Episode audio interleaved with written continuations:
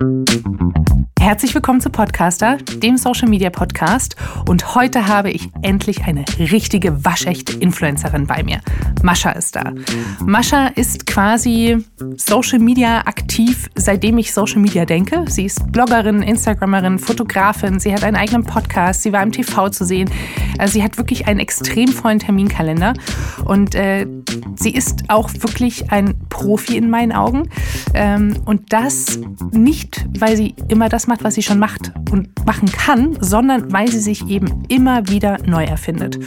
Und das macht sie eben wie keine andere und deswegen ist sie auch hier. Sie war ganz oben auf meiner Liste, als ich mir meine ersten Ge äh, Wunschgäste zusammengeschrieben habe. Und ich bin ganz froh, dass wir jetzt einen Termin gefunden haben. Und ähm, ich kann schon mal so viel vorwegnehmen. Das Gespräch ist sehr ehrlich und vor allem auch ein bisschen philosophisch geworden, denn was man vielleicht nicht vermutet, wenn man an Influencer per se denkt, es gibt auch noch eine zweite und eine dritte Ebene. Und Mascha steht dafür, dass sie eben auch diese zweite und dritte Ebene bedenkt und ich freue mich, dass sie sich so geöffnet hat. Ganz viel Spaß.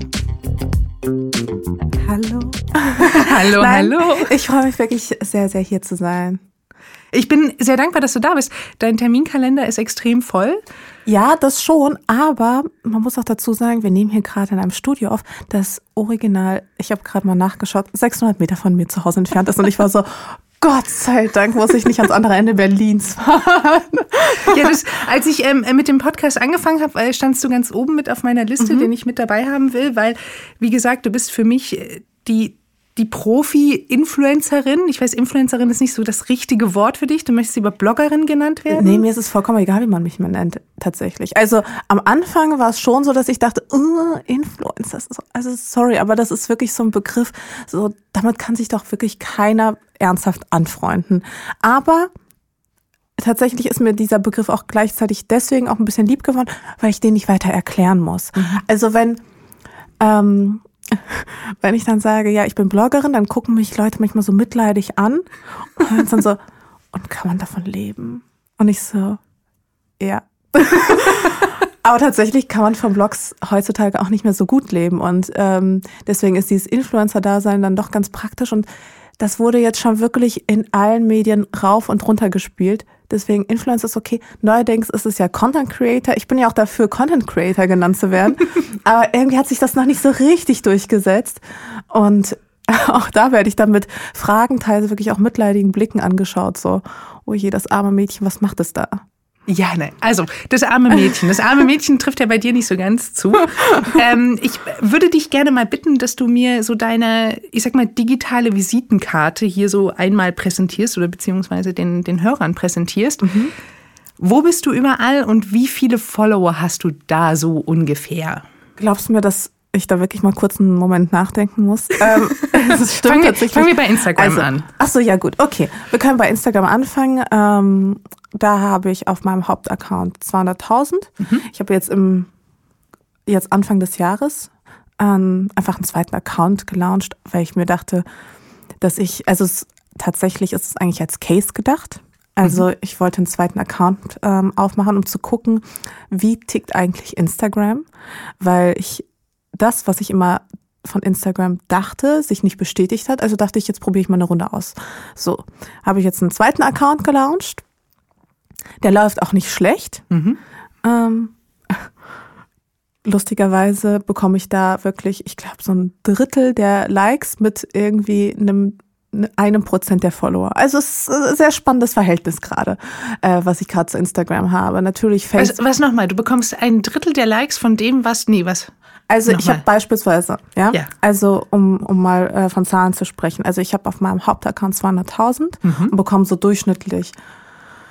Also da kommt es halt drauf an. Aber ich merke, dass das eher runtergeht als hoch mhm. und da bekomme ich jetzt so, sagen wir mal so 3000 Likes, ja, mhm. so. 2000, 3000 Likes, so in dem Bereich. Ähm, mit meinem zweiten Account, den ich vor einem Monat oder so, mhm. ja doch vor ungefähr einem Monat gelauncht habe, da habe ich irgendwie 4000 Follower und bekomme teilweise so 800, 900 Likes. Mhm. Macht das Sinn? Ich weiß es nicht. Ähm, naja, und dann habe ich halt eben den Blog. Da war ich, den habe ich seit 2010 in der aktuellen Form. Und das war eigentlich auch immer mein Hauptaugenmerk, bis auf das ähm, letzte Jahr. Da habe ich gedacht, okay, jetzt versuche versuch ich mich mal ein paar anderen Projekten. Und das kann man, glaube ich, auch nachvollziehen, wenn man sich überlegt, ob man ich habe halt wirklich sieben Jahre lang fast täglich geblockt. Mhm. So, da braucht man einfach ein bisschen Abwechslung. Da habe ich letztes Jahr so ein bisschen Pause gemacht und jetzt habe ich wieder angefangen, mehr zu bloggen, vor allem am Sonntag.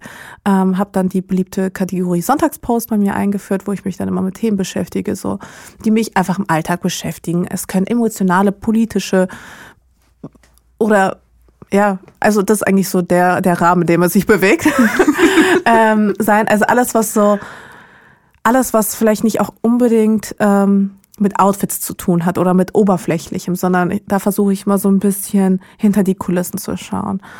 Äh, dann hatte ich einen Podcast gelauncht, äh, zusammen mit einer Kollegin vor zwei Jahren. Ähm, generell es liegt also dieses ganze Podcast-Thema, ich liebe es. Und mit YouTube habe ich mich auch versucht. Das ähm, war aber so, ich weiß nicht, ob das mein Format ist tatsächlich. Also Warum? da versuche ich mich immer wieder ich glaube, ich bin einfach nicht der Entertainer unter mhm. uns gesagt. Mhm. Also es fällt mir unheimlich schwer, so entertaining zu sein, weil ich sofort jemand bin, der Dinge hinterfragt. Mhm. Und ich glaube, also das soll jetzt nicht irgendwie gegen Entertainer gerichtet sein, aber ich habe oftmals das Gefühl, ein guter Entertainer, der schaltet einfach aus und der schaltet ein Lächeln ein und und es sprudelt aus ihm heraus. Und das geht bei mir halt irgendwie nicht. Also da ist wie so eine Blockade drin und ich bin immer so diejenige, die sagt, aber ich hätte da noch, ich hätte da noch was zu sagen. Ich habe immer ein Aber und ich bin auch sehr, sehr perfektionistisch und das ist gerade im Videobereich wirklich schwierig. Mhm. Ähm, und ich merke das auch häufig bei meinen Insta-Stories, dass ich viele Takes auch einfach mehrmals drehe, weil ich mir denke, oh nein, jetzt hast du da ein, ein Wort doof gesagt oder du hast dich verhaspelt oder du warst wieder in deinen Gedanken schneller oder was auch immer. Aber tatsächlich, ich finde ja, Instagram ist an sich als Plattform ja auch schon sehr divers geworden. Also man kümmert sich einmal um den Feed, da hat man andere Inhalte drin als in der Story. Also das ist ja eh schon quasi wie zwei Medien in einer Plattform.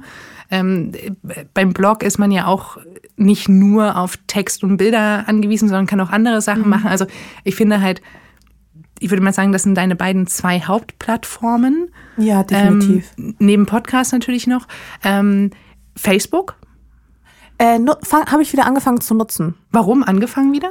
Naja, also Facebook ist ja so, also Facebook ist auch wirklich so ein Thema, da kann ich mich auch stundenlang drüber aufregen, ja. Weil Facebook, also ich war wirklich so ein Early Facebook-Adopter. Ich habe es wirklich auch geliebt und ich fand auch immer, dass meine Gedanken und so mein Content sehr gut zu Facebook passt. Und nun hat Facebook irgendwann angefangen, die Reichweite also so sehr zu drosseln, dass ich da einfach irgendwann keine Lust mehr drauf hatte.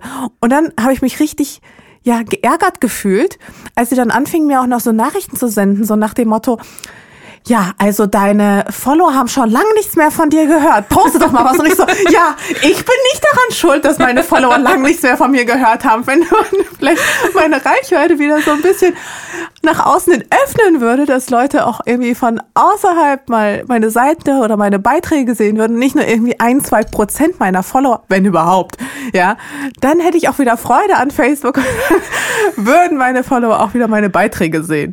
Und dann kommt ja immer so dieses, ähm, du kannst deinen Beitrag für 5 Euro sponsern lassen. Und ich so, nein.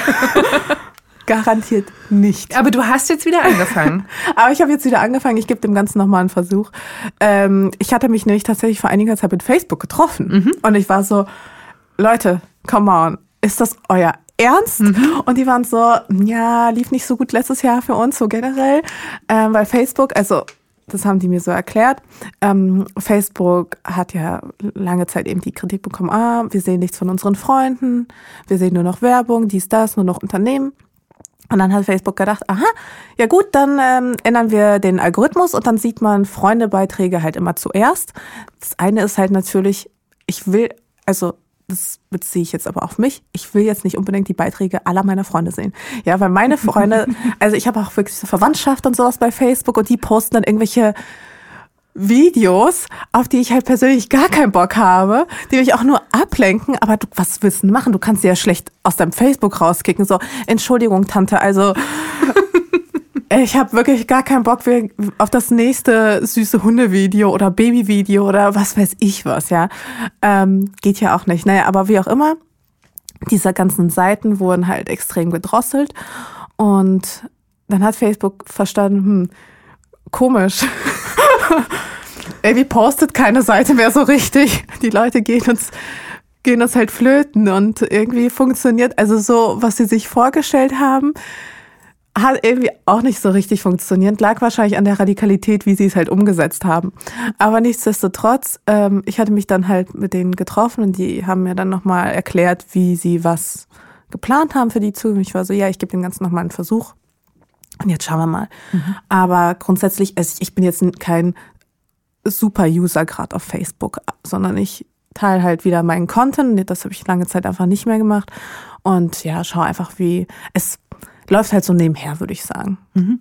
Heißt es, du spiegelst die Sachen, die du woanders machst, dann einfach auf Facebook oder machst du dafür nochmal extra Content? Ähm, nee, das spiegel ich tatsächlich ja. eher. Also ich nehme zum Beispiel aus meinem Blogpost einen Auszug und ähm, teile den dann dort, beispielsweise mit einem Bild. Also es und, und dem Link. Mhm. Mhm. Aber es ist jetzt nicht so, dass ich extra für Facebook einen Content kreiere. Okay. So, jetzt die, die, die große Frage. Du bist ja nicht die einzige Influencerin hier in diesem Lande oder in Berlin auch. Werden auch immer mehr, habe ich gesehen. Absolut. Du, die, die kommen da aus irgendwelchen Format raus, äh, Formaten rausgestolpert aus dem Fernsehen und dann sind die auf einmal Influencer. ja. Tja, wer das zu verantworten hat. Hm, kann das so sein? Nein, Quatsch. Aber ähm, du machst das ja auch schon wirklich lange. Ich möchte jetzt nicht sagen, du bist die Rentnerin unter den Influencern, aber ne, du hast ja schon ein paar mehr Jahre auf dem Buckel als andere. Ja, das ist auch wirklich faszinierend. Ja, tatsächlich. Und äh, die Frage ist, ähm, was, was unterscheidet dich von denen? Und warum bist du schon so lange so erfolgreich? Mm, was unterscheidet, ich kann dir gar nicht sagen, was genau mich unterscheidet. Wahrscheinlich auch eine ganze Portion Glück. Aber ähm, ganz grundsätzlich, ich glaube, dass ich jetzt am, also ich bin halt sehr früh eingestiegen, wie gesagt 2010, aber ich war auch vorher sehr aktiv. Also ich war im Grunde habe ich ähm, das ganze Influencer-Ding betrieben, da gab es den Begriff noch nicht, da gab es Instagram noch nicht, da gab es das alles noch nicht, was das begünstigt hätte. Also ich habe einfach sehr, sehr früh angefangen. Und ähm, um genau zu sein, habe ich damals auf MySpace angefangen. Und daran kann sich wahrscheinlich auch kein Mensch mehr erinnern, aber ähm, an all die jungen Menschen da draußen, das war mal eine Art Plattform, ähnlich wie Facebook. Da konnten, äh, konnten Leute ihre ja, Musik und sowas teilen. Also so eine Mischung aus Facebook und Blog und Spotify vielleicht, ja. Und da hatten so große Bands Accounts. Also eigentlich, ja, ein ähnliches Spotify-Format, nur halt mit so einer eigenen großen Seite so. Und du konntest auch deine Seite selbst designen und sowas. Und da habe ich angefangen. Und da hatte ich auch schon richtig viele Follower irgendwann. Und dann ähm, habe ich die quasi mit rübergeholt, teilweise auf dem Blog. Und das Erfolgsrezept vom Blog ist eigentlich super simpel. Ich ähm, war damals einfach eine der ersten, die sehr, sehr persönlich geschrieben hat. Also für mich war wirklich mein Blog mein Tagebuch und ich habe da über meinen Herzschmerz und ja, hauptsächlich über meinen Herzschmerz und meine Partys und alles, was so, was so junge Menschen beschäftigt mit Anfang 20 oder ja, doch mit Anfang 20. Ähm, darüber habe ich halt geschrieben. Und ja, sowas wie kleine Gedichte verfasst. Also es war aber auch nicht so dazu gedacht, große Massen zu erreichen oder sonst irgendwas, sondern ich wollte mir das einfach von der Seele runterschreiben. Wie alt warst du da? 2010, 2019, also Anfang 20. Nein, so mit 2021 habe ich angefangen. Ähm und weißt du, ich habe es geliebt. Ich habe es echt geliebt. Es hat mir so viel Freude gebracht, einfach alles loszulassen, weil ich, man muss auch sagen, das war auch wirklich ein Riesendrama. Also ich glaube so, wenn man sich von der allerersten großen Liebe trennt, wow, das, das sind halt ja Schmerzen. Und das konnten aber auch, da konnten auch viele meiner Leserinnen zu dem Zeitpunkt auch zu relaten. Also denen ging es ja auch teilweise nicht anders. Und die waren so, ja, das fühle ich. Und man muss auch dazu sagen, sowohl mein Ex-Freund als auch dann irgendwie seine neue Freundin und alle möglichen Leute, die waren ja dann auch alle sehr aktiv auf Social Media, also was es da in Social Media gab. Und deswegen war es für viele auch so ein bisschen so, wahrscheinlich auch an, äh, am Mangel der Option, meinem Leben so zuzusehen wie, wie bei einer Soap. Also dann kommen die mal wieder zusammen, dann sind sie wieder getrennt, dann kommt die andere ins Spiel, dann, dann freudet, freudet sich die beste Freundin von der einen mit der anderen an und ein einziges Durcheinander. Aber auch total mutig, weil, ähm, also klar, mit, mit 2021 denkt man nicht so darüber nach, was es bedeutet, sich so in Doch, die total. Öffentlichkeit... Deswegen Ja? habe ich mich ja auch äh, nicht so genannt, wie ich, wie ich heiße. also Okay, ich heiße also- eigentlich Maria Astor. Genau. Ich habe mich aber damals Mascha Sedgwick genannt. Eben genau aus dem Grund, weil ich mir dachte, oh je, oh je. Wenn man mich da googelt unter meinem richtigen Namen, oh, Ja, aber, aber deine Freunde oder, also ich meine, dein, dein Ex-Freund, dein damaliger, die neue Freundin, die wussten ja, wer du bist. Mhm. Ja, natürlich. Äh, da dann sich auch so offen zu zeigen, das ist ja schon, also ich finde es wirklich mutig, weil, ähm, also ich bin ja jetzt auch mit meinem normalen Namen draußen, man findet mich auch, ist ja auch ein seltener Name, das ist auch alles okay, aber es gibt Dinge, die ich zum Beispiel auf meinen Social-Media-Kanälen nicht stattfinden lasse. Also meine Beziehung findet dort nicht statt, ganz bewusst, weil ich halt finde, das ist erstmal ist eine andere Person mit dabei und die möchte das nicht. Dementsprechend ist es auch zu respektieren und deswegen ist es da halt auch nicht. Aber weil ich das auch nicht möchte, weil es ist so ein persönlicher Teil von mir, dann möchte ich gar nicht, dass alle das draußen sehen. Deswegen, ich finde es extrem mutig, das so zu zeigen, weil du machst dich ja extrem angreifbar. ja, das schon. ähm, Und lacht. Nein, ich habe mich wirklich sehr angreifbar gemacht. Ich hab, wurde auch sehr viel angegriffen, das muss man auch dazu sagen. Also es ist ja nicht nur so, dass du dich angreifbar machst, sondern ähm, dann bekommst du auch teilweise, also was ich an Hate-Kommentaren in meiner frühen Jugend abbekommen habe, war, das war halt auch nicht mehr normal. Andererseits, diese ganze Beziehung war schon sehr, ja, war schon sehr öffentlich geführt. Deswegen war es wie so eine, wie so ein natürlicher Schritt, dass auch weiterhin auch diese, das Ende dieser Beziehung ähm, öffentlich zu machen. Und ich glaube, so ein Konzept würde auch heute funktionieren unter uns. Also unter uns, das wird safe nochmal funktionieren. Ähm, aber so wie du jetzt, bin ich an diesem Punkt mittlerweile auch angelangt, dass ich denke, hm, weiß ich nicht, ob ich jetzt jeden Aspekt meines Lebens mit der Öffentlichkeit teilen will. Das war auch für mich ein Learning tatsächlich. Ich glaube auch, ähm, dass es den Schmerz auch extrem verlängert hat, dass ich es so öffentlich geführt habe, weil ich mich auch sehr darüber definiert habe irgendwann. Aber ähm, um ganz zu deiner Frage zurückzukommen, so hat das alles damals angefangen. Und ich rede immer so von damals, aber ich bin wirklich so eine, ich fühle mich manchmal so wie so eine Blogger-Omi. Und als letztens ein, äh, auch von uns ein Bekannter zu mir ankam und er einfach so, so boah, Mascha, das finde ich so faszinierend. Du bist hier und jeder kennt dich. Und ich so, ja, ich stehe hier auch schon seit zehn Jahren. Also irgendwann habe ich es auch geschafft, mich mit original jedem Menschen hier in diesem Raum zu unterhalten. Ich hatte ja jetzt auch echt viel Zeit dafür. Ja, und ich meine, zehn Jahre, was, was hat sich in den zehn Jahren alles, Alles. Äh, in der digitalen Welt auch verändert? Also von, ne, von MySpace zu Facebook. Blog war immer das Konstante bei dir sozusagen? Ja. Also natürlich dann Schon. unterschiedlich, aber das, äh, ne, das ist ja der, der quasi der rote Faden, Mhm. der sich. Dann YouTube ausprobiert, Podcast angefangen, ähm, Snapchat. Ja, war, hatte ich auch eine Phase, aber war auch nicht so richtig mein Medium. Und, und, und ne, das, das meine ich damit. Das ist so dieses, du hast irgendwie alles schon, schon mitgemacht, ausprobiert. Und ähm, ich finde es ja so toll, weil ich immer wieder bei dir sehe, dass du dich auch neu erfindest. Also ich finde, du bist jemand, der nicht auf dem sich ausruht, was er hat oder was, was du hast, sondern Aber das ist auch genau das Wichtigste, ne? Also wenn man in dem Business einigermaßen ja, erfolgreich sein will, dann muss man immer wieder umdenken. Und ich finde das selbst manchmal total schwierig, weil man sich ja dann auch von so liebgewonnenen Konzepten auch mal lösen muss und sich immer wieder zu hinterfragen, also sich auch niemals so richtig geil fühlen zu dürfen. Weißt du, was ich meine? Wenn man so sagt, boah, ich hab's geschafft. Das passiert halt bei mir nie. Ich bin immer so, oh Gott.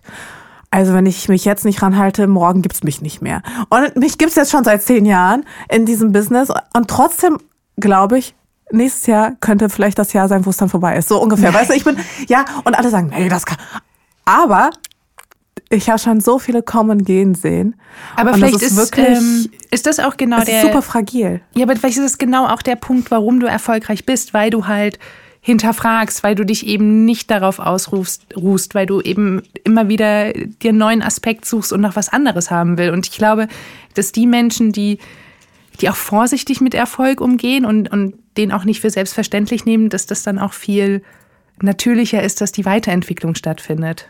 Ja, schon, definitiv. Ich glaube, es ist sowieso in jedem Beruf, aber gerade als Person des öffentlichen Lebens, ähm, es ist unheimlich wichtig, immer nach vorn zu schauen und sich auch immer nach neuen Möglichkeiten umzuschauen. Also ich weiß auch, so nach zehn Jahren, die Leute haben sich auch teilweise an meinem Gesicht satt gesehen. So. Das ist, das ist ganz natürlich, das ist eine ganz normale Folge. Es wird immer, die werden sich auch an anderen Gesichtern satt sehen. Also es ist einfach ganz normal. Und da muss man halt immer schauen, erstens, wie bleibe ich interessant und zweitens, was könnte ich oder was könnte ich noch ausprobieren? Wäre ich mhm. vielleicht irgendwie ein guter Designer? Würde ich, wäre ich vielleicht ein guter ähm, Podcaster, wo man mein Gesicht ja nicht sieht? solche Dinge halt. Oder gehe ich vielleicht in einen ganz anderen Bereich, wo man mich vielleicht noch gar nicht kennt, mhm. der mich aber auch interessiert. Mhm. Und ich glaube, das sind solche Fragen, die man sich dann irgendwann früher oder später stellen muss und die sich auch jeder, ja, jeder Instagrammer irgendwann stellen sollte, sofern er ja langfristig auf dem Markt bleiben will. Ja, und ich, ich meine, wir sind ja auch in einem Alter, wo auch viel passiert und wo man sich ja selber auch viel entwickelt. Also wenn, wenn ich mich jetzt von vor fünf Jahren angucke, ist eine andere Person als jetzt. Und das ist ja auch schön, dass diese Entwicklung sich dann auch widerspiegelt in dem, was man macht. Das wäre ja schade, wenn man nur sich körperlich entwickelt und aber nicht, also, ne, du weißt, ja, nicht was ich mal körperlich entwickelt. Oder das.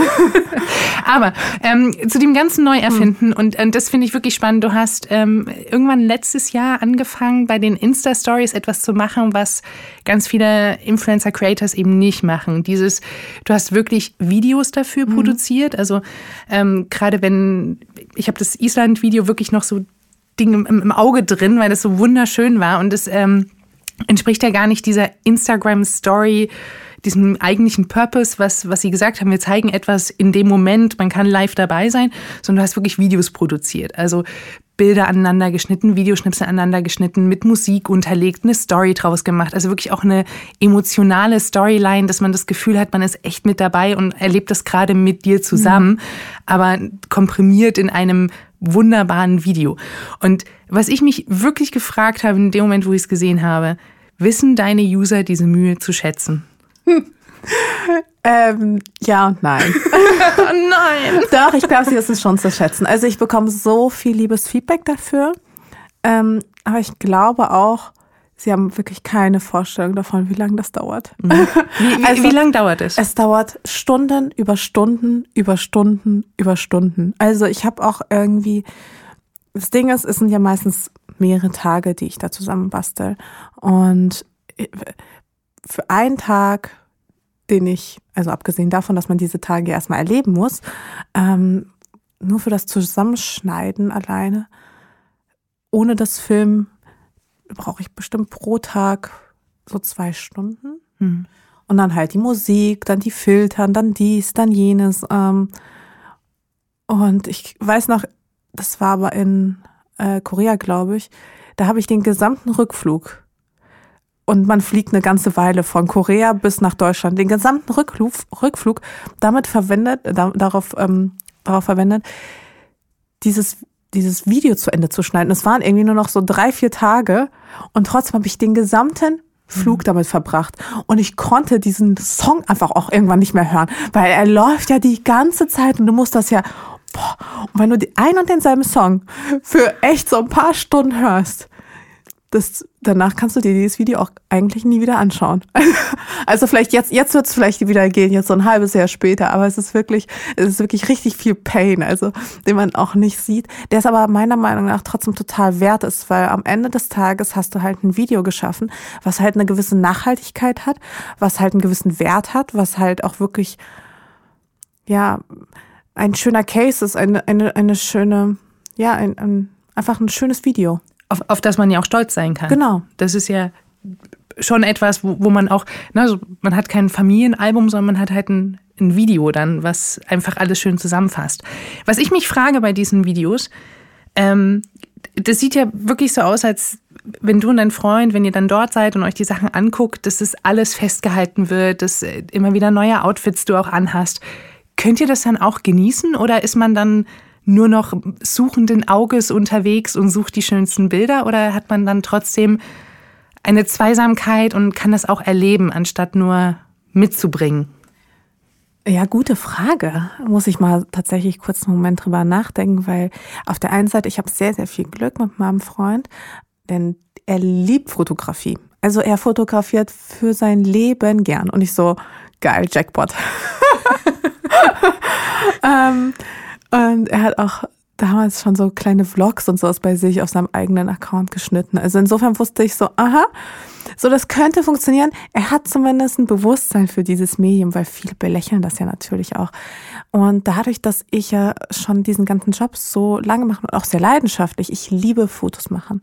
Ähm, und ich sehe mich da weniger darin so als jemand, der unbedingt Fotos von sich machen will, sondern ich liebe es, ähm, eine Komposition und eine Geschichte zu erzählen. Und einfach anhand der Umstände bin ich halt immer in dem Bild drin, logischerweise. Aber grundsätzlich ähm, finde ich es einfach schön, mir eine Location auszusuchen, ein Outfit auszusuchen, mich hinzustellen und vielleicht mit diesem Bild irgendwie eine Art von Geschichte erzählen zu können. Oder vielleicht ähm, begleiten auch nur diese Bilder eine Geschichte. Aber so oder so ist ja das Fotografieren auch einfach ein großes Hobby von mir. Und, oder vor allem, vielleicht nicht unbedingt selbst das ähm, Fotografieren, sondern eher der Prozess, der davor steht. Also das Kreieren von Bildern. Ich sage immer, ich wäre eine gute Artdirektorin. Da glaube ich auch ganz, ganz fest dran. Ähm, ja, es ist schwierig, das auseinanderzuhalten, tatsächlich. Mhm. Also es, ich kann dir jetzt nicht sagen, hier fängt der Spaß an und da hört er auf, sondern ich versuche beides eigentlich immer miteinander zu verbinden. Also ich gehe jetzt nicht extra irgendwo hin, nur um dort ein Foto, Foto zu machen, weil ich denke, es sieht gut aus, obwohl ich selbst da kein, keine Freude dran habe. Also ich suche mir ja auch extra Ziele aus, die ich gerne erkunden möchte, ähm, die ich die ich einfach schön finde, die ich auch genießen kann und mache halt dann davon Fotos. Also man kann das grundsätzlich, glaube ich, sehr, sehr schwer trennen. Und ähm, diese Schnipsel entstehen tatsächlich einfach auch wie Schnipsel. Also hier und da fällt mir ein, ich könnte auch mal kurz das Handy draufhalten oder sag dann meinem Freund während der Reise, drehen mal kurz ein Video und dann machen wir halt diesen mhm. ein oder zwei Takes und dann ist auch vorbei. Also ich meine, es ist jetzt auch nicht so ein riesen Zeitaufwand, sondern es sind dann halt so diese eine Minute, die wir festhalten und ich habe dann am Ende des Tages, lass es so 100 kleine Videos 100 kleine Schnipsel und aus denen nehme ich dann immer so ein, zwei, drei Sekunden raus und füge sie dann zu diesem ganzen Bild zusammen. Aber auch bei deinem, bei deinem Newsfeed, ähm, der ist ja auch mittlerweile sehr inszeniert. Also mhm. da ist ja nicht einfach ein Bild nach dem anderen irgendwie aneinander geklatscht, sondern äh, ne, das Art Direktoren mäßig äh, inszeniert und, und, ganz toll aufbereitet, mhm. aber trotzdem, dass jedes Bild für sich einzeln funktioniert. Ähm, wie machst du das? Das ist, also ich, ich bewundere wirklich dieses, dieses Auge dafür auch, weil ich sehe es wirklich bei, bei keinem anderen in der Form. Also Paul Ripke hat das auch in der Art gemacht, aber mhm. du machst ja noch mal in einer anderen Art und Weise. Wie, wie machst du das? Wie planst du das?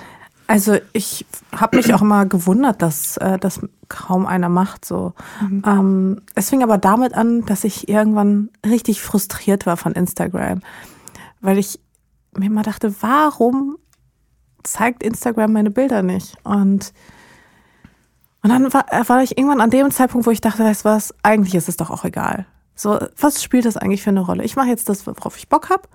Und dann habe ich erst damit angefangen. Also ich hatte diese Idee schon länger im Kopf, Kopf, aber ich hatte irgendwie noch nicht so richtig den Mut, das auch wirklich anzugehen. Und irgendwann habe ich dann einfach damit angefangen und ich kann dir gar nicht sagen, wie ich es genau mache. Es ist nicht so, dass ich jetzt Wochen im Voraus plane, sondern teilweise plane ich so ein, zwei Tage. Jetzt habe ich gar nichts. Ich weiß aber so ungefähr, wie es aussieht. Ähm, und die Herausforderung ist wirklich eben genau die, dass man möglichst wenig so Füllbilder hat, also so komische random Bilder, die nur so aus Schnipseln bestehen, sondern dass mehr oder weniger jedes Bild einen Sinn hat. Und ich mache das ganz normal über Photoshop, weil ich ja eh jedes Bild durch Photoshop ähm, durchlaufen lasse und da noch immer irgendwelche Änderungen oder Anpassungen vornehme. Und dann pflege ich es halt in mein Layout ein. Und dann ähm, ist es wie so eine einzige große durchgehende Instagram-Datei, die ich immer dann wieder kürze wo man dann so sieht, wie sich der Feed entwickelt und dann sind da irgendwo weiter oben so irgendwelche random Bilder, wo ich noch nicht genau weiß, wie ich die genau einpflege. Aber tatsächlich ist es folgt alles mehr oder weniger demselben Muster. Also ich habe mich jetzt auf so ein Muster festgefahren, was mir persönlich gefällt. Wer weiß, vielleicht ändere ich das dann auch irgendwann. Aber es bietet mir auf der einen Seite äh, genug Platz, spontan zu sein und mhm. auch mal spontan irgendwas dazwischen zu dazwischen einzufügen und gleichzeitig hat es sich zu so einer eigenen Sprache von mir einfach entwickelt. Das macht mir einfach unheimlich viel Spaß. Denkst du in, in, in Bildern, wenn du dich jetzt äh, draußen bewegst, also wenn du jetzt sagst, okay, hey, wir gehen sonntags irgendwie eine Runde spazieren mhm. oder wir gehen sonntags laufen, ähm, hast du dann immer dieses Auge an von, wo könnte ich jetzt was fotografieren oder gibt es auch Momente bei dir, jetzt unterstelle ich dir, dass du es nicht hast mhm. in der Frage, sorry, ähm, wie, wie unterscheidest du da oder gibt es auch Momente, wo du dein Handy gar nicht dabei hast? Also ich fotografiere fast nur mit der Kamera. Okay, aber also deswegen. Ja. Mhm. Und ich habe die Kamera auch tatsächlich sehr häufig mit. Mhm. Einfach nur sicherheitshalber, weil ich ja schon mit so einem offenen Blick durch die Gegend laufe. Es ist jetzt nicht so, dass wenn ich in eine Location sehe, ich mich äh, drauf stürze und irgendwen zwinge, sofort ein Bild von mir zu machen, sondern oftmals ist es auch so, dass ich mir, dass ich feststelle, aha, das ist ein cooler Ort, irgendwas hat der. Und dann ähm, merke ich mir den einfach und dann kehre ich vielleicht mal dahin zurück. Aber grundsätzlich ist es so, dass ich das nicht abstellen kann. Also es, ich, das ist so, wie man einfach durch die Straße läuft und man nimmt ja automatisch Dinge wahr. Und ich nehme einfach automatisch Locations wahr. Und ich kann, also ich könnte das auch nicht abschalten. Ich kann höchstens sagen, ja, ich kehre dahin zurück. Oder wenn ich gerade aktuell auch wirklich auf der Suche bin nach einer Location, okay, hier, hier bleiben wir. Und ähm, das ist, das ist eigentlich, ich weiß nicht, das ist scheinbar eine antrainierte Eigenschaft oder sowas. Ähm, aber ich denke halt auch einfach viel in Bildern. Und ich denke nicht nur in Bildern, ich denke auch in Objektiven mittlerweile, weil ich unterschiedliche Objektive mit habe. Und dann denke ich mir so, hm, diese Location wird mit einem, also für die, die es jetzt verstehen, diese Location wird mit einem 35 Millimeter richtig gut aussehen. Hm, hier sehe ich eher so einen 85er. Mhm. Und äh, dementsprechend weiß ich auch zum Beispiel immer, wie viel Abstand ich brauche zur Kamera, wie viel, also es, es ist einfach so ein sehr natürlicher Umgang geworden mit mir und der Kamera. Es ist so, ich habe einfach meinen Blick dahin trainiert, schätze ich mal. Und du hast dir das aber auch alles selber beigebracht. Du hast nie irgendwie einen Photoshop-Kurs oder einen Fotokurs gemacht oder irgendwas. Es ist alles autodidaktisch. Alles autodidaktisch. Also ähm, doch alles autodidaktisch. Meine beste Freundin ist eine fantastische Fotografin. Allerdings ähm, ja, hat sie mir jetzt auch nicht direkt was beigebracht, aber wenn ich zum Beispiel eine Frage habe, so, wie soll ich das machen? Ich wenn ich beispielsweise irgendwie oder von ihren Bild sehe und ich frage, wie hast du es geschafft, diesen Hautton so hinzubekommen? Und dann zeigt sie es mir halt. Ähm, wenn ich aber erst selbst nicht drauf komme. Also ich probiere mhm. schon super viel aus und ich kann auch, glaube ich, alle möglichen ähm, Bildstile kopieren, ähm, weil ich, glaube ich, einfach ein Auge dafür entwickelt habe, wie was funktioniert. Ähm, aber so meine eigene Bildsprache, würde ich sagen, ist doch relativ eindeutig. Auf jeden Fall. Also das ist, äh, das ist etwas, was, was ich sehr, sehr spannend auch finde, weswegen du ja auch mit hier sitzt. ähm, ich muss immer diese Frage stellen. Also ich, ich selber kann sie ja beantworten, weil ich äh, weiß, wie das ganze Business dahinter funktioniert. Aber ähm, wie verdienst du jetzt dein Geld damit? Weil natürlich, also, ne, mhm. also auch an die, an die, Hörer da draußen, ich natürlich weiß es ungefähr. Mhm. Ich weiß jetzt nicht, wie deine Auftragsbücher aussehen und was auf deinem Konto ist. Logischerweise weiß ich das nicht. Aber dass du auch nochmal hier kurz erzählst, wie, wie, wie kommt eigentlich Geld auf dein Konto? Also ganz grundsätzlich ähm, kann man das Ganze unterschiedlich einteilen. Ähm, da gibt es zum einen die Advertorials, die auf meinem Blog gespielt werden können. Ähm, allerdings dadurch, dass ich so viel weniger blogge, sind es da auch wenig, wesentlich weniger geworden. Dann ähm, verkaufe ich Instagram-Posts, also beispielsweise Firma XY kommt auf mich zu, sagt, hey, wir haben diesen, sagen wir mal, diesen neuen Duft, ja, und wir würden äh, super gerne, dass du diesen Duft für uns inszenierst. Und ich so, yo, der Duft, ich finde ihn cool, lass uns das gern machen. Ähm, und dann vereinbaren wir eine Anzahl an Instagram-Postings, Story, was auch immer, äh, wo ich dann den Duft zeige. Ähm, auf da gibt es manchmal sowas wie Richtlinien, manchmal auch Deadlines, aber ganz grundsätzlich sind das auch wirklich eher Richtlinien. Also du bekommst ein Briefing, welchen Hashtag oder sowas du benutzen sollst, aber ganz grundsätzlich ähm, geben sie dir vielleicht auch vor, hm, wir hätten das lieber clean oder lieber so und so, ähm, nicht zu viel Schnickschnack oder lieber was ähm, Wärmeres, ist auch manchmal so ein Begriff. wir hätten es gern warm. Ich so, okay. Und dann weiß ich, ah ja, einfach mit der, einfach so ein bisschen äh, die warmen Töne ins Gelbe, Gelbe schießen, so. Mhm. Okay, kriegen wir hin. Ähm, naja, aber das sind so grundsätzlich die Vorgaben und dann, ja, und dann mache ich halt Instagram-Posts. Andererseits, also was ich halt auch sehr häufig und auch sehr gerne mache, sind zum Beispiel Takeover bei ähm, auf, auf anderen Kanälen, ähm, was ich auch gerne mache. Ähm, gut, ich verkaufe gerne auch meine Bilder. Also beispielsweise, wenn einem Brand mein das Ergebnis sehr gut gefällt, dann können sie es auch einfach erwerben und dann auf ihrer Webseite beispielsweise spielen. Ähm, das ist, da funktioniert der Vertrag ganz normal wie bei einem Model. Da gibt es dann einfach Buyouts. Und ähm, ja, was noch? Also was wir sind jetzt dazu übergegangen, also ich und mein Management, dass wir jetzt angefangen haben, wieso, also für Kunden, die, mit denen wir besonders gern arbeiten, ähm, so Präsentationen rauszuschicken, wo wir, wo wir denen vorgeben, was sind eigentlich unsere Ideen und worauf hätten wir Bock und was glauben wir passt gut zu eurer Marke. Was ja großartig ist, wenn ich dich kurz unterbrechen kann, weil ähm, die Unternehmen ja häufig gar nicht so tief drin sind in dem ganzen Business und äh, teilweise zum einen falsche Vorstellung haben, was Gehälter betrifft, was aber auch ähm, der Produktionszeitraum ist, wie stark die Richtlinien sein dürfen. Also die, die Tatsache zu sagen, hey, ich drehe das Ganze um und ich sage, also du sagst als äh, Creator, das kann ich machen und das biete ich an, ist ja für ein Unternehmen das Beste, was passieren kann, weil auch wenn das große Unternehmen sind, sind das zum Teil häufig Menschen, die da sitzen, die nicht unbedingt vom Fach sind weil sie es eben nicht schon seit zehn Jahren machen und weil sie eben noch nicht das Ganze miterlebt haben oder auch das ganze Leben, so wie du das vielleicht machst. Ja, das zum einen wahrscheinlich, ähm, aber zum anderen, also ich merke da auch sehr positives Feedback, weil wir dann teilweise einfach Ideen haben, wie wir ähm, gewisse Communities auch neu nutzen können und ähm, wir auch Ideen haben, wo, wo wir selbst sagen, wir sehen da eindeutig auch den Sinn für die Brand, das so umzusetzen und das auch mit uns umzusetzen. Und die Idee, die haben wir bei anderen noch nicht gesehen. Also es ist auch was Neues und ich merke auch, dass dieses Jahr viele Brands Lust haben, nochmal was Neues auszuprobieren, vielleicht mal auch ein neues Medium auszuprobieren.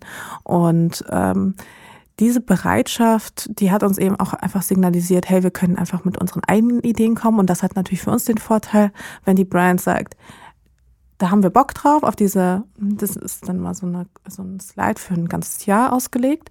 Ähm, wir haben Lust auf diese einjährige Kooperation. Dann ähm, ist das ja auch für mich toll, weil ich dann mit etwas rechnen kann, weil ich dann weiß, okay, also ich habe jetzt mein Budget für das Jahr drin. Jetzt äh, ich bin dann viel freier auch in dem anderen Content. Also ich muss dann nicht, also ich habe dann nicht mehr so diese dieses Gefühl, dass ich irgendwas leisten muss, um attraktiv sein, zu sein für andere Brands, sondern ich kann mich ganz frei meiner Arbeit widmen und freie Sonntagsposts erstellen. Ich kann freie Editorials machen und all das dient ja dann auch wiederum den Zweck, meine Reichweite ähm, weiter auszubauen und auch weiterhin spannend zu bleiben auf dem Markt. Also das ist ja diese Freiheit, die ich mir ja damit dann einfach auch erkaufe, die Freiheit, umdenken zu können. Mhm. Woran misst du deinen Erfolg? Ist, ist es der, der, der Kontostand oder ist Nein, es bei dir? Auf gar keinen Fall. Also ich glaube, ähm, wenn es nur um den Kontostand ginge, da sind andere sicherlich äh, viel erfolgreicher. Ich glaube, ähm, woran ich meinen Erfolg messe, ist auf der einen Seite das Feedback der Community. Ähm, einfach, also ich weiß dann jedes Mal, es echt zu schätzen, wenn Leute einfach sagen, Mascha, für mich stichst du aus der Masse heraus. Für mich bist du eine Künstlerin. Für mich, das, was du geschrieben hast, das hat mich wirklich bewegt. Das, was du gesagt hast, das hat mich zum Nachdenken gebracht. Und einfach so diese, oder du hast mein Bild vom Influencer-Dasein verändert. Und das sind so diese, diese Komplimente. Das, das bedeutet mir wirklich alles. Und ähm, das ist auch der Grund, warum ich auch weiterhin so sehr auch am Influencer-Dasein festhalte, weil das mir einfach die Möglichkeit gibt, meine Stimme zu nutzen und meine Stimme auch dafür zu nutzen, Leute zum Nachdenken zu bringen und Leute irgendwie vielleicht das Leben des einen oder anderen in positive Richtung zu lenken. Absolut. Also die, die ich empfinde das immer so, dass äh, Influencer, Creator, Instagrammer ähm, sich häufig gar nicht dessen bewusst sind, was sie eigentlich für ein, für ein großes Sprachrohr sind. Total. Und ich finde das so furchtbar, weil im Endeffekt, also ich meine, wir alle tragen eine gewisse Verantwortung in der Gesellschaft. Und ich finde, es ist wirklich, also wirklich Perlen vor die, für, für die, für die Säue. Sagt man das so? Perlen vor die Säue. Vor, ja. Perlen vor die Säue, genau. Ich war so, Moment. Für oder vor? Ähm, nein, also was ich damit sagen will, es ist wirklich schade, dass sich viele Influencer einfach dieser Vorbildfunktion, die sie ja automatisch auch verkörpern, einfach nicht bewusst sind und sich nicht auch für Themen, die sie vielleicht auch teilweise betreffen, nicht engagieren, obwohl sie ja diese Möglichkeit haben und obwohl es so einfach für sie wäre. Und mir geht es da teilweise gar nicht darum zu sagen, sie müssen jetzt irgendwie Greenpeace-Aktivisten sein. Also wir müssen jetzt nicht alle ähm, auf Strohhalme verzichten und so weiter, sondern mir geht auch, mir geht es wirklich darum, auch welches Bild von einem Leben sie vorleben. Die, die Tatsache, dass man irgendwie sieht, dass Leute 100 verschiedene Lippenstifte zu Hause haben, sorry, das ist für mich ein Bild, was eine 16-Jährige nicht als Vorbild haben muss. Also weißt du, auch der, der ganze Konsum dahinter, da, da bin ich mittlerweile an einem Punkt, wo ich sage, ich weiß nicht, ob das so, so erstrebenswert ist, weil wenn, wenn das Ziel des 16-jährigen oder 14-jährigen Mädchens ist, dass man ein Walk-in-Closet hat, wo ähm, in der Mitte irgendwie eine riesengroße Make-up-Station ist, dann frage ich mich, nee, das, das irgendwie finde ich es nicht, nicht gut. Also ich, ich verstehe, dass da eine Faszination dafür da ist. Also wir Aber alle ich kann ja auch sagen, das weiß man erst ab dem Zeitpunkt, wo man weiß, man hätte diese Möglichkeit dazu. Weil ich, das, mein größter Traum war es damals mit, weiß ich nicht, als Teenager, einen Kleiderschrank voller Designerteile zu haben. So, jetzt habe ich den, aber er macht mich kein bisschen glücklich. Mhm. So, und also es, sind einfach, was ich damit sagen will, es sind andere Dinge, die mich glücklich machen, aber garantiert nicht der Kleiderschrank. Und ich glaube aber zu dieser Erkenntnis, also die kannst du auch so oft predigen, wie du willst. Dazu muss man einfach selber kommen. Und obwohl heute, heutzutage auch nachgewiesen ist, dass Konsum nicht glücklich macht und ähm, tats äh, tatsächlich sogar eher belastet, muss, glaube ich, jeder diese Erfahrung für sich selber machen. Aber was ich halt persönlich was mir wichtig wäre, wäre, man muss jetzt nicht von A bis Z alles perfekt machen. So, man muss nicht nachhaltig und Zero Waste und dies und das. So, das verstehe ich schon, dass das nicht geht und da bin ich wahrscheinlich auch selbst kein gutes Vorbild. Aber ich glaube, dass jeder doch irgendwas hat, was ihm am Herzen liegt. Für manche es, sind es Tiere, andere äh, engagieren sich für Kinder, ähm, wiederum andere für die Umwelt, Nachhaltigkeit. Jeder kann ja sein Thema finden. Und sei es nur ein kleiner Post, der dazu aufruft, weiß ich nicht. Wir haben in Berlin so viele Obdachlose. Kurz einfach mal, kurz einfach mal einen Post abzusenden. Das kann ja auch nur eine Story sein, aber so ab und an finde ich, das tut niemandem weh. Das kann eigentlich jeder machen. So, warum macht man es dann nicht? Ja, das ist ja so diese Geschichte von die Welt ein bisschen verbessern. Ja, in kleinen Steps. Und, und ist, also ne, man muss ja jetzt nicht äh, Präsident von irgendjemand, von irgendeinem Land sein und es da verändern, sondern man kann das ja auch machen, indem man Menschen auf etwas aufmerksam macht oder sie darum bittet, äh, aufmerksamer zu werden. Also ich, das ist, glaube ich, so ein Thema, was ich ganz viel habe, dass ich Leuten immer sage, Leute, seid euch ein bisschen bewusster von euch selber. Nehmt euch doch mal bitte wieder ein bisschen mehr wahr und nicht nur das alles, was drumherum ist. Es ist total egal, wo und wann man wie essen geht und was man da anhat, sondern geht halt hin und genießt es. Also dieses auch mal wieder sich selber so ein bisschen spüren. Und ich glaube, das ist etwas, also was ich mir persönlich ganz, ganz stark von Influencern wünschen würde, dass man da wieder so ein mehr hinkommt, dass nicht alles dieses aber weißt du was? Ich glaube, vielen fehlt einfach das Bewusstsein. Und ich merke das ganz oft auch, ähm, ich bin ja auch immer die Erste, die meckert, dass auch sowas, also dass auch zum Beispiel das Schönheitsideal, was verkörpert wird aktuell, dass es so einseitig ist. Also du hast ja wirklich nur entweder so diese schwedische Hübsch-Schönheit, äh, blond und ja, halt so sehr sehr nordisch. Ich weiß auch nicht. Ich glaube, aber jeder weiß da draußen, wenig oder was für ein Typ Frau ich meine. Und dann gibt's halt noch so diese Kim Kardashians, würde ich sie einfach mal nennen. Und ähm, alles, was dazwischen liegt, alle Frauen mit schönen Kurzhaarfrisuren, mit ähm, Sommersprossen, mit roten Haaren, mit, mit, mit dunkler Haut. Das findet alles irgendwie nicht so richtig statt. Und das finde ich auch sehr, sehr schade. Ähm, aber ich, das, mir ist eine Sache aufgefallen, schon länger, weil sie bestätigt sich halt immer und immer und immer wieder aufs Neue, dass gerade die Influencer, wo man denkt, die haben doch alles. Kein Mensch kann so glücklich sein wie die, dass das tatsächlich die unglücklichsten Menschen von allen sind. Und ich glaube auch, dass gerade dann, wenn du das Gefühl hast, du hast alles, du hast den Designerschrank, du hast eine Million Follower, du alle alle beten dich an, du wirst zu den tollsten Partys eingeladen, ähm, alle alle erzählen dir, wie hübsch und wie toll du bist und dein Körper ist on fleek und keine Ahnung was, ja. Ähm, dass das gerade wirklich die unglücklichsten Mädchen sind, weil eben weil sie ja nach außen alles haben und alle ihnen erzählen, wie glücklich sie sein müssten, wie gesegnet sie sind und alles möglich und alles Mögliche. Und von innen fühlt sich das aber nicht so an.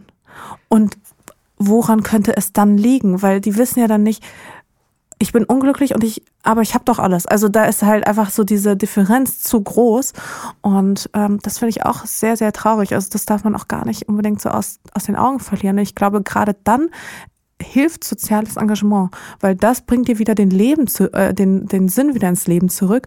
Und ähm, und es öffnet auch die Augen. Also Total. ich finde, ne, man, man selber, ich mache das mal gerne an dem Münchner Beispiel aus. Also wir alle wohnen irgendwie Schwabing, Maxvorstadt, Westend in, in unserer wunderschönen Wohnung, fahren nach Unterföhring, da wo wir arbeiten im Auto. Wir kriegen nichts mit von der, von der echten Welt da draußen. Und ähm, ich, und man macht ja auch nur Urlaub, wo, wo es äh, toll aussieht. Natürlich. Also, also man, man sieht ja nicht irgendwie im Urlaub irgendwelche ja, Menschen, denen es halt schlecht geht und je nachdem selbst selbst genau. wenn man nach Af also selbst wenn ähm, die Girls nach Afrika reisen, dann und dann sind sie in diesen fünf Sterne Luxusresorts, wo man ja auch komplett abgeschotten ist von der Wirklichkeit, aber, von der Realität. Aber man ist dann noch ins Elefantenwaisenhaus gegangen, weil das gehörte mit auf die Liste dazu. Ja, um ja das wird ja vom Hotel, genau. Zu, um jetzt mal ganz kurz böse zu sein. Sorry, das war nicht, ähm, aber ich weiß genau, was du meinst und dieses, man man geht mal raus und guckt sich das echte Leben an und schaut sich mal an, wie es eigentlich ist, wenn, wenn man eben weniger Geld zum Leben hat und eben woanders einkaufen gehen muss. Und äh, das, das Genau, das, genau, jetzt sehr philosophisch geworden. Wie sind wir so viel philosophisch ich, hab, ich, ich habe dir auch gesagt, ich bin kein Entertainer. Ich habe dich am Anfang gewarnt. Ich bin die, die immer sofort die, auf diese Ebene geht. Ich weiß auch nicht, ich kann nicht anders. Nein, aber das ist auch, das ist, ich finde, das zeigt auch genau das, was, was du ausmachst. Und ähm, Du hast äh, jetzt am Sonntag äh, einen sehr spannenden äh, Sonntagspost gemacht, der auch äh, nicht, nicht so ganz in die Richtung reingeht, aber auch eine philosophische Frage ist, weil du die Frage gestellt hast, ist man als Influencer eigentlich ein Künstler oder ist man ein Dienstleister? Und äh, du hast es auch äh, bei dir vorher thematisiert, dass du darüber schreibst und hast auch die Leute gebeten, äh, abzustimmen. Und ich weiß nicht, ich habe die Frage gesehen, habe mir gedacht, hm, ich habe zwei Herzen in meiner Brust. Also ich als äh, in meiner beruflichen Funktion würde natürlich sofort Dienstleister ankreuzen, weil ne, wir, wir buchen bei euch etwas ein, ihr macht das für uns so, wie ich halt, jetzt mal ganz platt gesprochen, eine Plakatwand buche und ein Plakat draufdrucken kann. Ähm, aber natürlich weiß ich ja, dass die andere Arbeit auch dahinter ist und ähm, ich hätte am liebsten zweimal abgestimmt. Konnte ich aber nicht. Ich habe tatsächlich Dienstleister angekreuzt. so wie die meisten übrigens. Genau. Und ich fand das ganz, ganz spannend und ich würde gerne diese Diskussion hier auch nochmal so, so ein mhm. bisschen äh, dir Platz geben, da auch nochmal mhm. die deine Gedanken dir den Leuten zu sagen. Ja, sehr gerne. Weil ich finde es unglaublich spannend, ähm, dass du selber dich hinterfragst, ob du ein Dienstleister bist, weil ich glaube, dass viele Influencer das nicht machen. Also die sehen sich gar nicht in dieser Bringschuldposition, um das jetzt mal noch ja, hochtragender zu machen, als es eh schon gerade ist. Ich ja auch nicht. Und deswegen kam ja diese Diskussion überhaupt auf. Das war mir selbst, also ich hätte vorher selbst nicht gedacht, was für ein Diskussionspotenzial diese Frage hat. Sie kam nur irgendwann mal auf, weil mich jemand Dienstleister genannt hat. Und ich war so, Moment mal. Ach krass, okay, also du wurdest äh, so genannt von meinem näheren Umfeld. Okay, also aber nicht, nicht, nicht, nicht, nicht, von, einem, von einem Kunden oder so. Nein, nein, nein, okay, nein, okay. Ich weiß nicht, was mein Freund, mein Manager, irgendwer ja, okay. in, in meinem näheren Umfeld. Ich kann dir nicht mal mehr sagen, wer genau. Mhm. Aber ich bin super empört gewesen darüber, weil ich mich ja selbst als Künstlerin wahrgenommen habe, ganz klar. ähm, ja, logisch. Also insofern, ja, nee, also es war für mich so, das war für mich keine Frage, aber ich konnte auch nicht genau begründen, warum eigentlich. Deswegen, ich fing dann so an, drüber nachzudenken und dann fing ich auch an, in meinem familiären und sehr engen Umfeld zu fragen, so, siehst du mich eigentlich eher als Künstler oder als Dienstleister? Und alle sagten Dienstleister und ich war so, äh, Moment mal, ihr kennt mich jetzt schon sehr lange, ja? Meine Mama, du hast mich auf die Welt gebracht. Wie kommst du drauf, zu sagen, dass ich Dienstleister bin? Ich bin ja wohl Künstler. So ungefähr in dem Ton.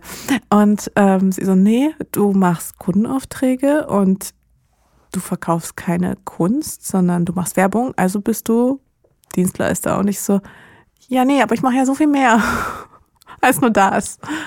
Und da kam halt einfach die, diese Diskussion auf.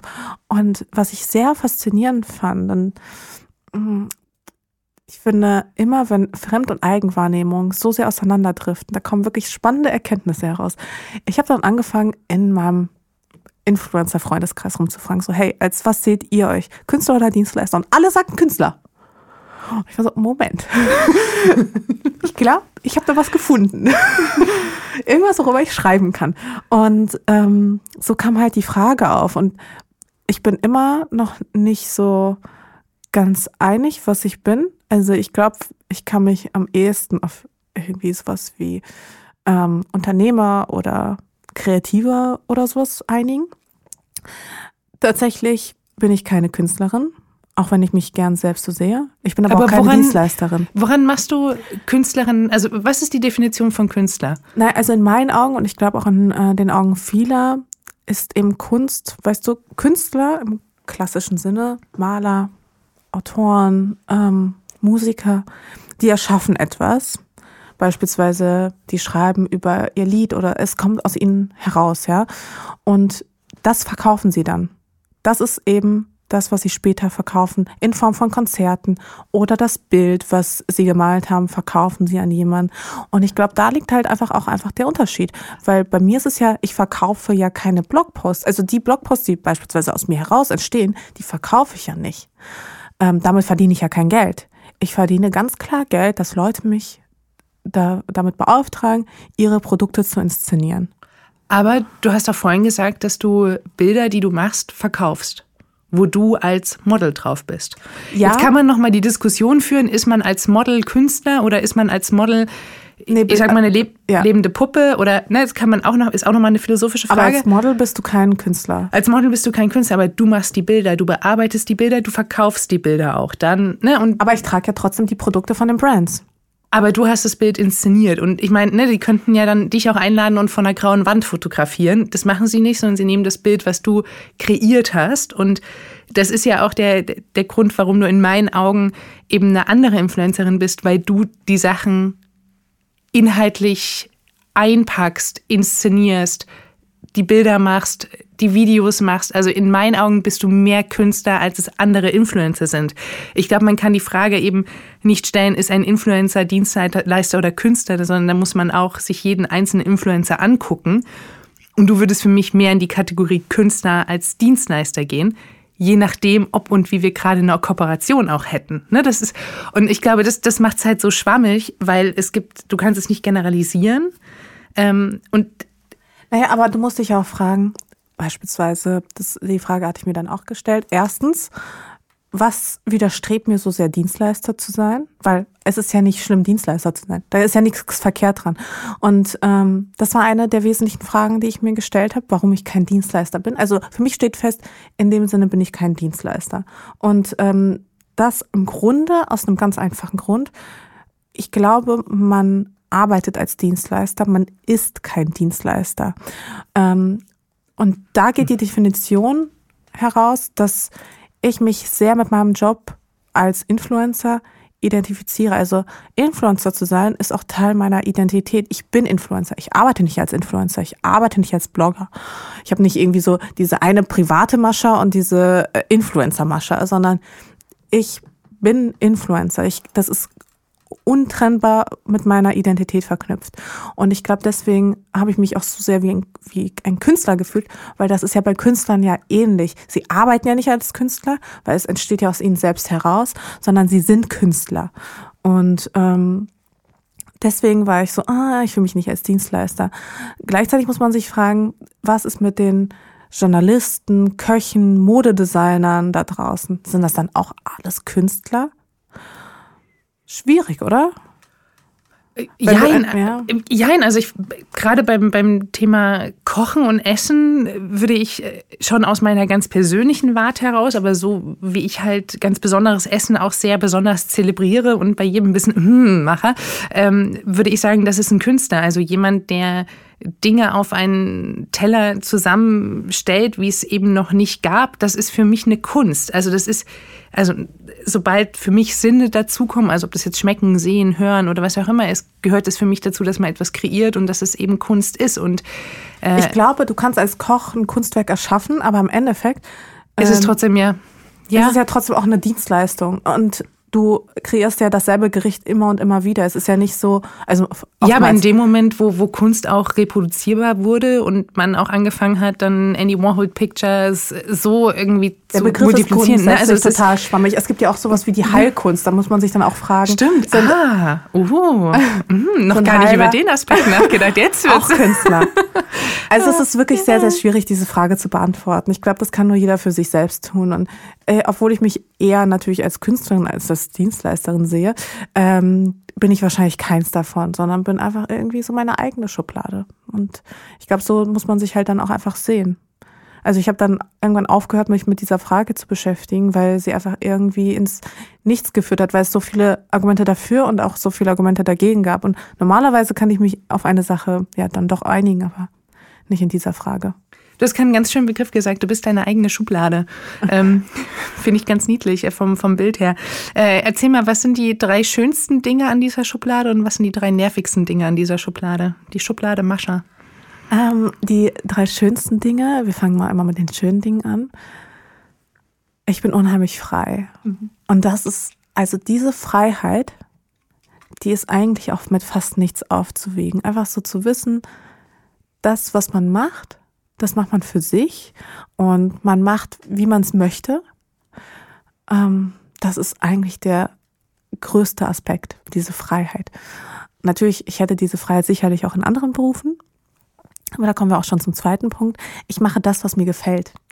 Ich liebe das Schreiben und ich liebe das Inszenieren und ich liebe es zu fotografieren, mir Geschichten auszudenken oder auch ähm, ja, viele Geschichten entstehen ja auch daraus, dass ich mich auch viel mit mir selbst beschäftige, in dem Sinne, dass ich vieles hinterfrage und ähm, dass ich viel reflektiere. Und das habe ich schon immer gemacht. Ich war, ich war schon auch als Kind so. Und dass ich einfach dieser Leidenschaft, die ja eigentlich nicht so richtig in einen, die man nicht so richtig in einen Beruf fassen kann, ähm, dass ich der einfach nachgehen kann, ist halt einfach ein wahnsinnig tolles Geschenk. Und ähm, wahrscheinlich der dritte Punkt neben der Freiheit und der Liebe zu, zur Leidenschaft ist, ähm, sind die Möglichkeiten.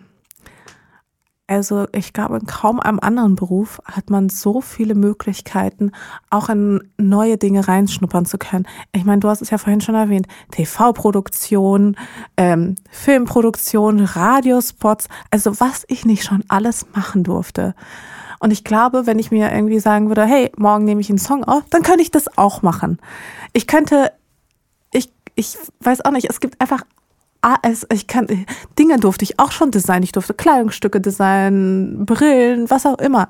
Und das ist einfach so unheimlich spannend.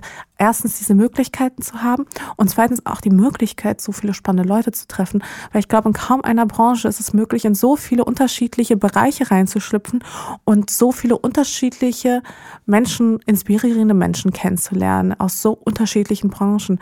Also durch meine Tätigkeit habe ich habe hab ich auch einen sehr bunten Freundeskreis, kann ich auch dazu sagen.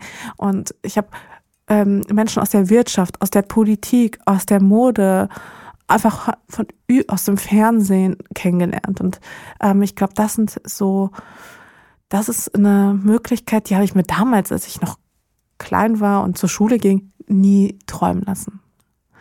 Ähm, ja, die negativen Seiten. Von denen soll es ja bekanntlich auch welche geben. Es kann ja nicht alles rosa-rot sein. Es kann ja nicht alles rosa-rot sein. ähm, ich arbeite halt unheimlich viel. Ich wollte also, gerade sagen, ich, ich, wenn ich jetzt mal, äh, darf ich kurz, ja. ich glaube, eine negative Seite ist, dass dein Tag nur 24 Stunden hat. Ja, total. Nein, wirklich. Und, und dass ich auch nur so alleine bin. Ich wünschte, ich kann mich klonen. Zwei, dreimal. Es ist wirklich so. Also es, arbeite wirklich unendlich viel. Also ich habe nie so diesen, diesen Moment, wo ich sage, oh, pff, Arbeit erledigt.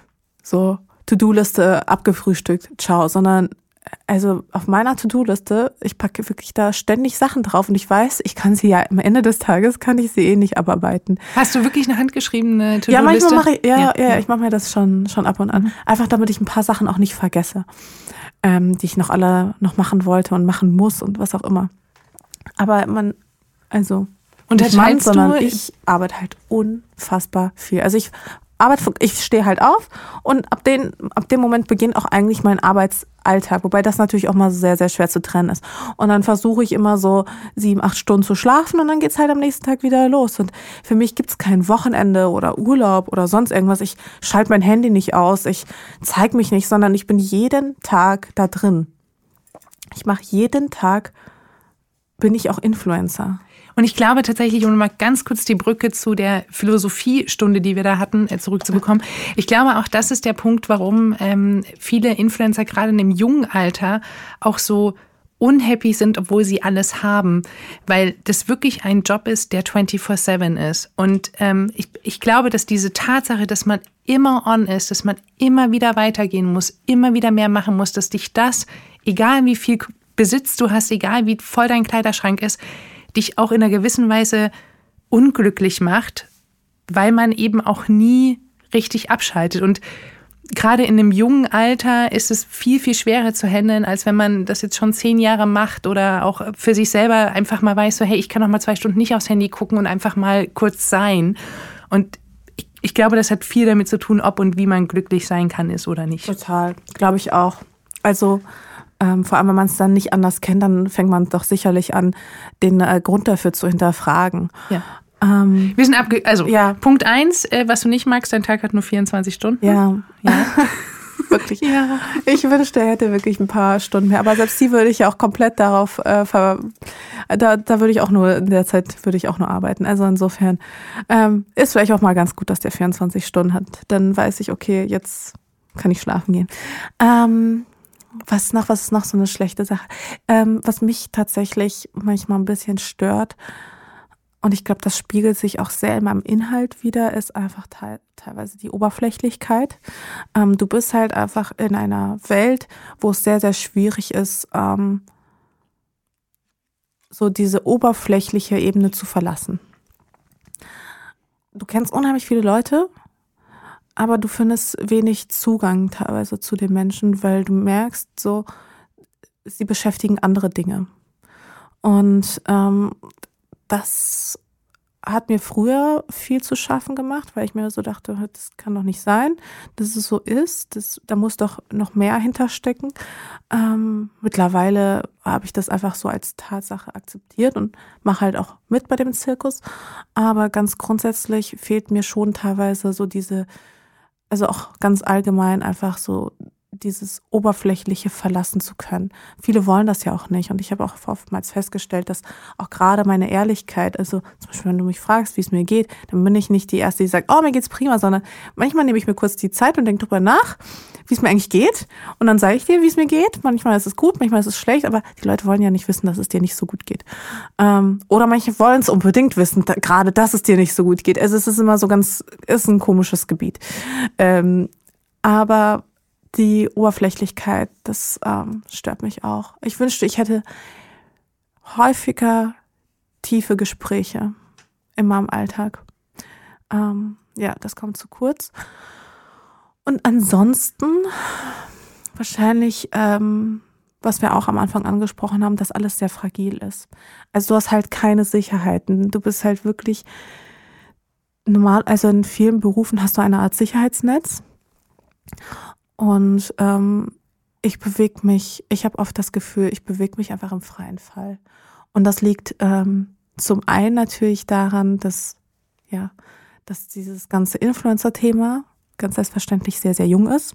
Also, also ich, wie du schon gesagt hast, ich gehöre zu den Ersten. Also ich habe niemanden, zu dem ich raufschauen könnte und ich habe auch niemanden, ähm, der mir irgendwie einen Weg vorzeigt, wie es funktionieren könnte, sondern alles, was ab jetzt passiert, den Weg muss ich halt selber gehen. Und ähm, deswegen, ich glaube ich, in meinem LinkedIn-Profil habe ich Social Media Pionier ähm, drin stehen, weil es ja genau das ist. Du kannst nicht zu jemandem raufschauen, weil es den länger gibt oder weil ja, weil er da besonders irgendwie oder viel erfolgreicher ist als du und du weißt, ah, das ist jetzt mein Vorbild, sondern du musst den ganzen Weg alleine gehen. Und du weißt nicht, was in fünf Jahren sein wird. Gut, das wissen wir alle nicht in unseren Jobs.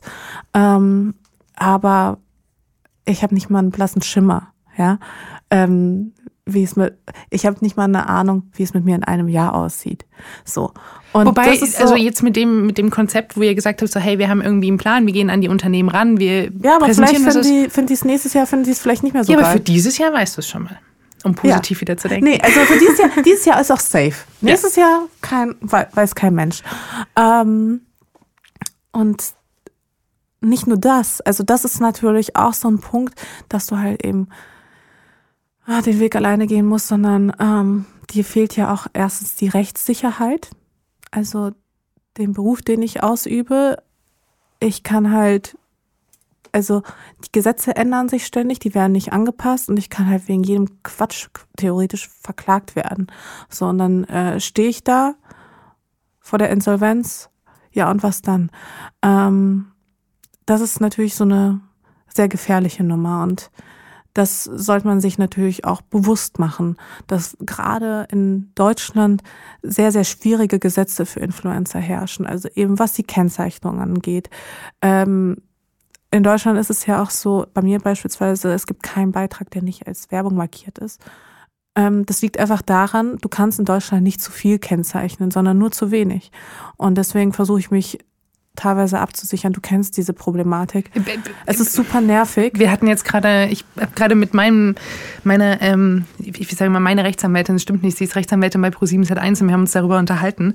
Und äh, sie ist da ein bisschen offener. Sie sagt halt, je nachdem, wie groß man ist, muss man auch nicht alles kennzeichnen. Also die müssen erstmal auf dich aufmerksam werden und du musst auch erstmal quasi also es muss erstmal einen Anhaltspunkt geben, dass man es dir vorwirft, dass du da irgendwie Schleichwerbung machst oder was auch immer. Aber ähm, das ist natürlich eine, eine Grauzone und, und bei einer Grauzone muss man sich als Person immer entscheiden, gehe ich den weißen Weg oder gehe ich den schwarzen Weg.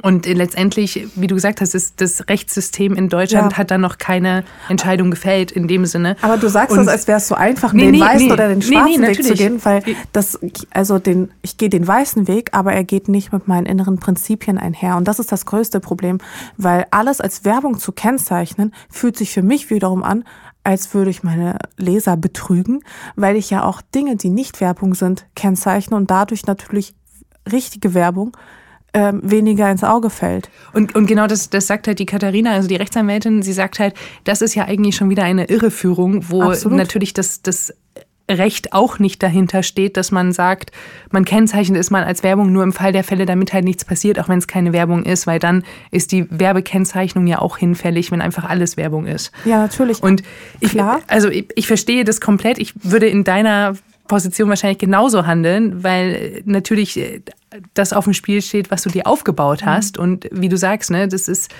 das ist ein Job, der so jung ist, der ist nicht abgesichert in Deutschland. Und was kann man danach machen? Ähm, ich glaube jetzt mal, dass, dass du relativ schnell irgendwas finden würdest ähm, mit dem, was du alles mitbringst und als Art Direktorin oder wie auch immer. Also es geht immer weiter für die ja, Leute, natürlich. die. Ne, das, da, aber trotzdem, ich verstehe komplett, was du sagst. Es ist äh, Deutschland macht es einem da nicht leicht. Ja, oder gerade einfach. also als Selbstständigen. Klar. Also der Selbstständige, das ist auf der einen Seite immer ein Traumberuf, weil du für dich selbst arbeitest. Auf der anderen Seite, du trägst das komplette Risiko und du wirst nicht gerade belohnt. Weder steuerlich noch äh, in irgendeiner anderen Form. Und es ist jetzt auch kein Zufall, dass sehr, sehr viele Influencer aus Deutschland rausgehen, Deutschland verlassen, weil einfach die Konditionen hier so katastrophal sind, dass man sich halt, wenn ich, wenn man nicht gerade irgendwie so wie ich sehr an Berlin hängt, ähm, dass man sich das doppelt und dreifach überlegt, ob man hier sein Geld verdienen möchte.